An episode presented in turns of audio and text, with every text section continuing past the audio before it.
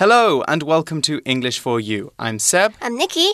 So today we're going to talk about a gallery, a place. Mm -hmm, and exactly. it's called Treasure Hill. Yes, we're going to be talking about Treasure Hill. Hmm. Now, I actually went up to Treasure Hill last weekend. Oh, really? Yeah, I went to check out some of the galleries. That word you just used, gallery. Yeah. That's a small art museum uh, or a place with just art by maybe one or two artists.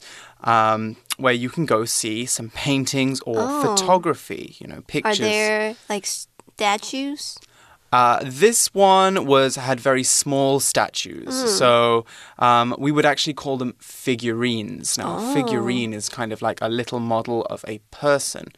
So this artist made little models of people out of sticks and acorns, actually. So things Oh. from nature. Ooh. So that is one of the many different things that you can see at Treasure Hill. Um, but we won't talk about it too much. We've still got to get into today's article. So, shall we get started? Yes. All right. Reading.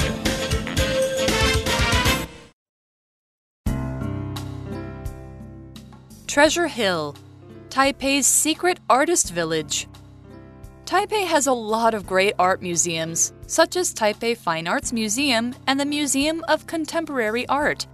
But there's one place where everything you see is part of the exhibition. You'll find beautiful works all around you in Treasure Hill Artist Village. It's Taipei's most creative neighborhood. Treasure Hill is in the busy Zhongzheng district, but it feels like a countryside village. It takes its name from a large temple there. Treasure Hill was developed by former soldiers in the 1960s. Later, the government wanted to knock it down, but locals protested and stopped this. These days, Treasure Hill is known for its many small studios. It was reopened as an artist village in 2010.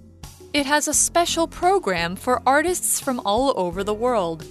They can come and live there while they work on projects. Many of them say the village's open layout has helped them improve how they share their work with the world. Okay, so today's article begins Taipei has a lot of great art museums, such as Taipei Fine Arts Museum and the Museum of Contemporary Art. Hmm. Okay, so we saw that phrase such as here. We use such as when we are about to give an example.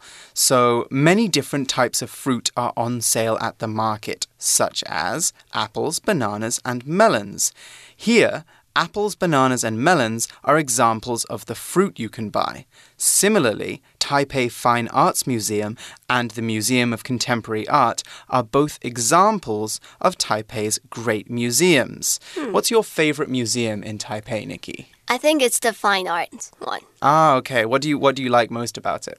Uh, cause it always changed like different subjects and related to like environment issues and like global issues. Oh, okay, cool. Yeah, so I think awesome. it's like worth visiting. 嗯哼，嗯哼。课文一开头就介绍了台北的美术馆，像是台北市立美术馆和台北当代艺术馆。这边的 such as 就是要点出例子，比如说的意思。 Hmm We can also use the adverb like in the same way. So, just as we saw, such as, we could say, James wants to go somewhere hot on vacation, like Egypt, Malaysia, or Mexico. We could also say, such as Egypt, Malaysia, or Mexico. And the article says, but there's one place where everything you see is part of the exhibition. 这边的 where 是用来修饰地点的关系副词，这边是把两句话给连接起来。一句是 But there's one place，那后面这句原本的意思是 Everything you see at the place is part of the exhibition。那用 where 连起来就会是课文里面我们看到的这句。Exactly. But what is an exhibition? Hmm. Exhibition is a noun and it's an event when a collection of different objects, works of art, or products are put on display. Often, exhibitions happen at museums, like in our example sentence. There is a great exhibition on dinosaurs at the Natural History Museum. Exhibition 是名词，那它通常是和艺术相关的展览或者是展览会，像是最常见的，我们在台北的华山或者是松烟，常常会看到不定期有一些不同的展览，那些就是 exhibitions。那它的动词呢会是 exhibit，指的就是展览或者是展示，to show something uh publicly。Exactly. So, what does this tell us about the article? Well, everything in Treasure Hill is part of the exhibition. So, that means that everything in the neighborhood must be its own work of art. Hmm. In each of the galleries, you'll be able to see many different exhibits. An exhibit, that's also a noun and a verb, is just like an exhibition, only a little bit smaller. Museums often have temporary or short term exhibits on special subjects in just one room, as well as much larger exhibitions that are always there and take up multiple rooms. Nikki, you said that you've been to uh, Taipei Fine Arts Museum. Did you go to any interesting exhibitions there recently? Uh, recently I've been to one in Huashan.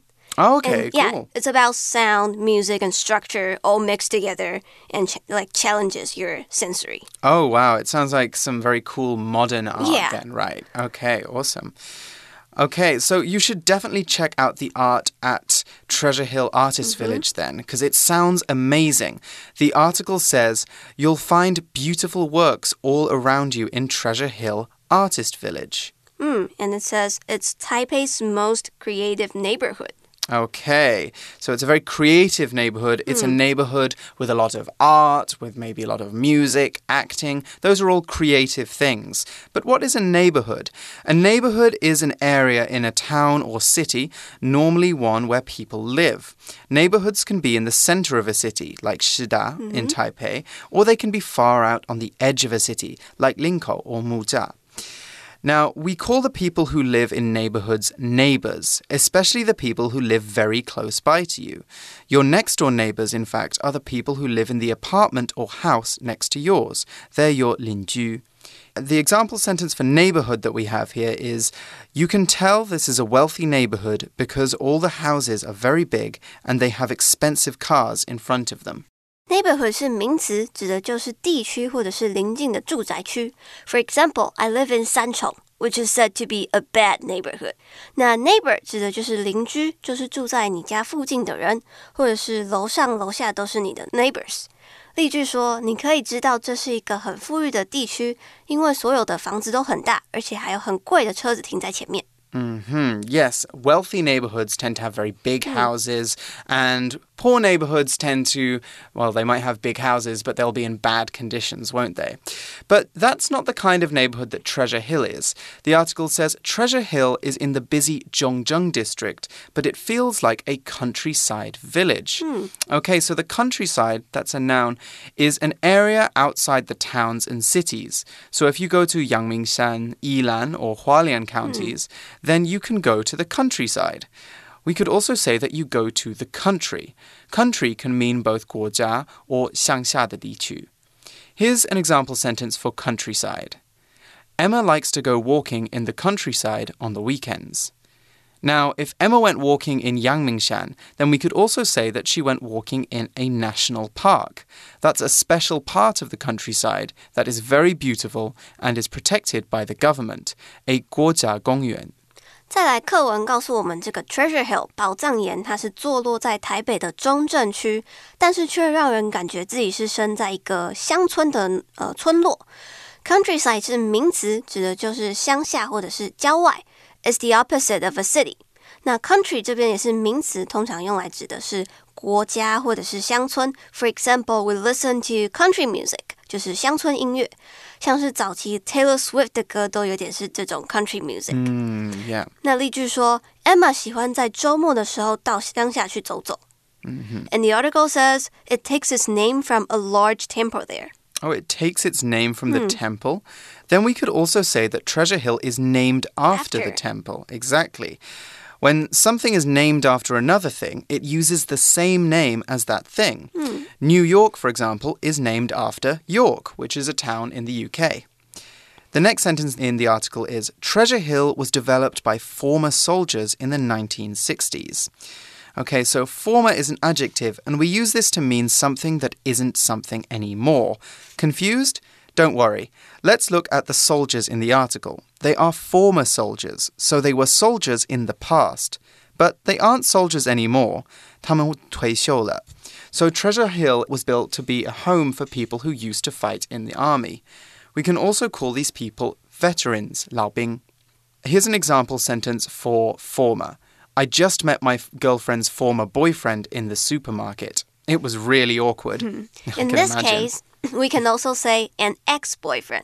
Mm-hmm. Former 是形容词，用来表示前任的或者是过去的。For example, uh, former coworkers, it means that you used to work with them, but not not anymore. Mm-hmm. Former 还有另一个意思呢，是前者。比如说，我问 Seb，What do you want for lunch today? Fried rice or pizza?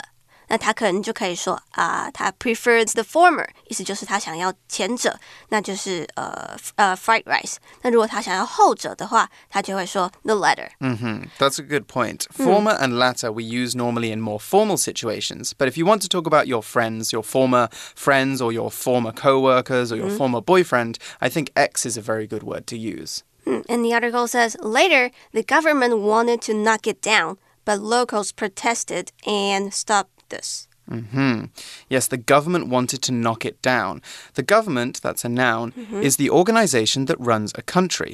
So the Taiwanese government is the people and groups that run Taiwan's hospitals, schools, and make Taiwan's laws. The leader of the government is the president. So right now, the leader of the government, the president, is Tsai Ing-wen. And she is also the head, I believe, or she is a very important person in the DPP, that's the Minjindang. Hmm. So that is a political party. And political parties are organizations that run the government. In many countries, people decide which party gets to, in, to be in charge by voting in elections. That's 选举. So in Taiwan, the two biggest political parties are the KMT, Kuomintang, and the DPP, the Minjindang. Here's our an example sentence using a lot of those new political words. Ma Ying-jeou was the leader of Taiwan's government until 2016, when Tsai Ing-wen was elected and formed a new government. Hmm, so mind you, we can say that he's former, he's a former He's a president. former president, exactly. Government 是名词，指的就是政府或者是在上位者，那就是那些做出立法或者是司法各种决策的人。那它的动词呢是 govern， 指的就是统治或者是管理，to control the public business of a country。那另外，Seb 老师还提到了 political parties，指的就是政党，像是国民党、民进党或者是时代力量。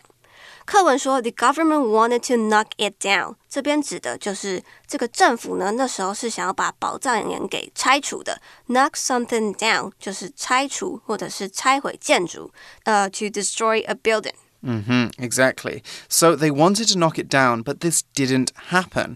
Why? Well, because local people protested. Now, protest is a verb, and when we protest, we publicly show that we are unhappy with something official.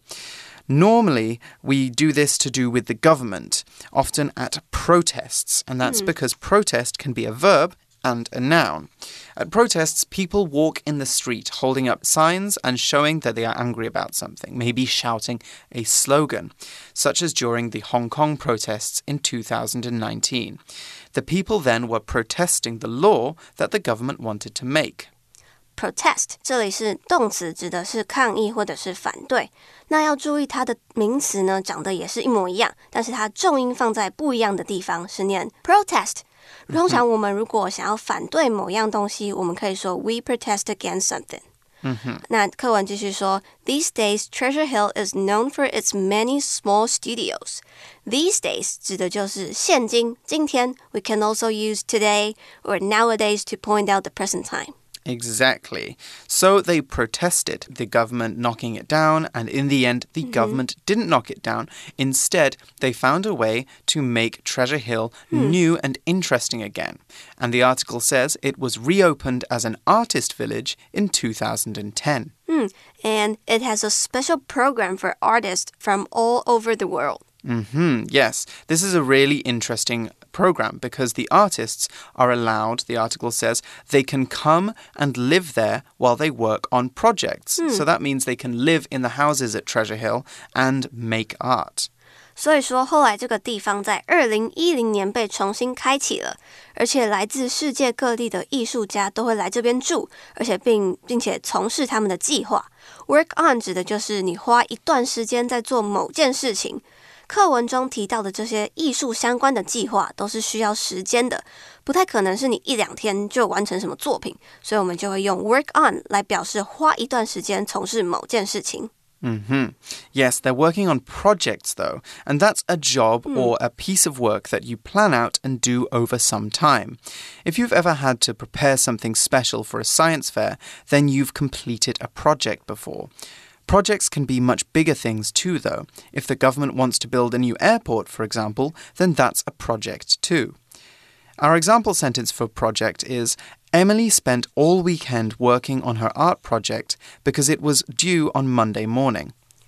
Project 是名词，指的是一个专案或是一个计划，像是学校老师可能会要求大家分组拍一部微电影啊，或者是到某个地方参观，然后做访问， 这些都可以是 project 的一种。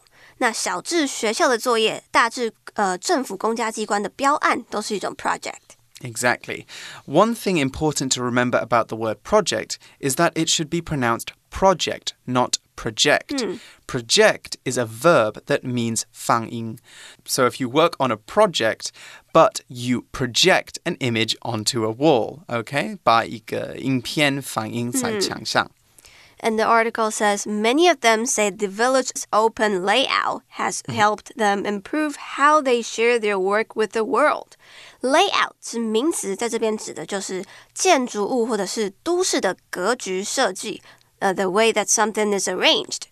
那最后课文就说，这些来到这里的艺术家，他们都说宝藏岩的格局帮助改进他们向全世界分享他们作品的方式。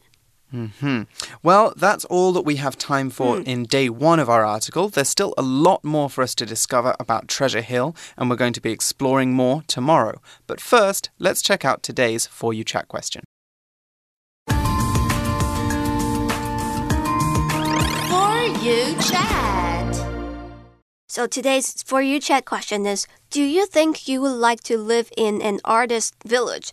What would be special about the experience? What do you think, Seb?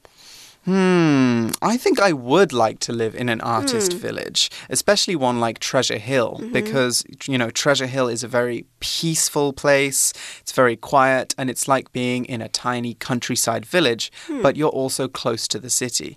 And I think another nice thing about it is there won't be too many distractions. Oh. You can oh. just stay in your gallery and you can focus on your project. And probably you'll be able to meet a lot of artists. Yes, exactly. You can meet a lot of like minded hmm. people.